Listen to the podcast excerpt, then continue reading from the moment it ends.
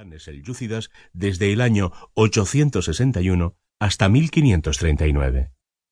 Después, el área fue gobernada por dinastías iraníes como los Zand, quien colapsarían para dar paso a los facto canatos, independientes que surgieron en la zona. Sin embargo, los canatos estaban constantemente envueltos en conflictos bélicos, por lo cual fueron incorporados al Imperio ruso después de la guerra ruso-persa que data de inicios del siglo XIX. A partir de 1828, tanto Azerbaiyán como los demás países caucásicos estuvieron bajo la hegemonía del vasto imperio ruso. República e independencia. Al finalizar la Primera Guerra Mundial y tras la derrota de los rusos, Azerbaiyán formó parte de la República Democrática Federal de Transcaucasia, junto con las naciones fronterizas de Georgia y Armenia. En mayo de 1918, un año después de la Revolución rusa, esta república fue disuelta, con lo cual Azerbaiyán logró su independencia llamándose a partir de ese momento República Democrática de Azerbaiyán, RDA. Sin embargo, en 1920, los soviéticos invadieron por segunda ocasión gran parte de esta zona, incluyendo Azerbaiyán, con su terrible ejército rojo. Dos años más tarde, el pueblo azerbaiyano comenzó a formar parte de la República Federal Socialista Soviética de Transcaucasia, RFSST, hasta 1936, en ocasión de disolverse esta. Entonces, el país se convirtió en un Estado miembro de la Unión Soviética.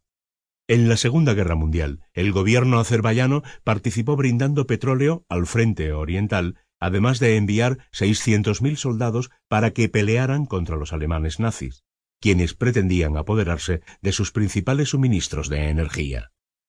Durante la perestroika de Mikhail Gorbachev, se ocasionaron disturbios civiles y luchas étnicas en diversas regiones de la Unión Soviética. De esta manera, los pueblos que estaban en manos de los soviéticos buscaban su independencia, como es el caso de Armenia y Karabaj. El conflicto del Alto Karabaj. El conflicto, considerado de mayor gravedad por los azerbaiyanos, fue el del Alto Karabaj, ocurrido entre 1988 a 1994. Es decir, antes, durante y después de su independencia. Esta disputa se produjo cuando Armenia y Azerbaiyán se vieron envueltos en una guerra no declarada en las zonas montañosas de Karabaj, las cuales estaban siendo progresivamente invadidas. De esta manera, Azerbaiyán trataba de suprimir a los movimientos separatistas del antiguo Oblast autónomo. El punto crítico de esta crisis ocurrió tras la desintegración de la URSS en diciembre de 1991.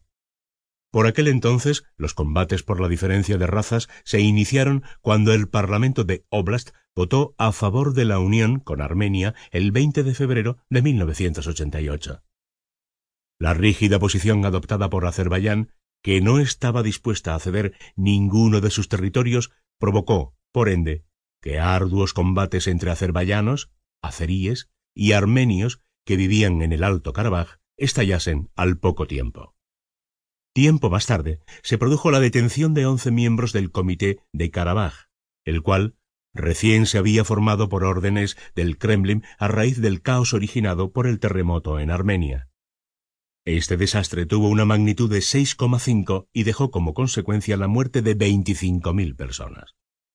Con aquellos arrestos, los armenios perdieron su fe en Gorbachev, quien asumía la presidencia de Rusia en aquel momento, debido a la ineficiente labor del gobierno al respecto de la ayuda a las víctimas del terremoto, tanto como por la falta de garantías para manejar la crisis. Historia actual. El 18 de octubre de 1991, el Consejo Supremo de Azerbaiyán declaró su independencia que luego sería ratificada en el mes de diciembre por un referéndum nacional, al poco de haberse disuelto de manera definitiva la antaño poderosa Unión Soviética. Para fines de 1994, el país perdió el 16% de su territorio, incluida la zona bélica de Alto Karabaj. El año anterior, el presidente Abulfaz el-Chibey fue derrocado por una insurrección militar, hecho que significó la llegada al poder de Gedar Ali.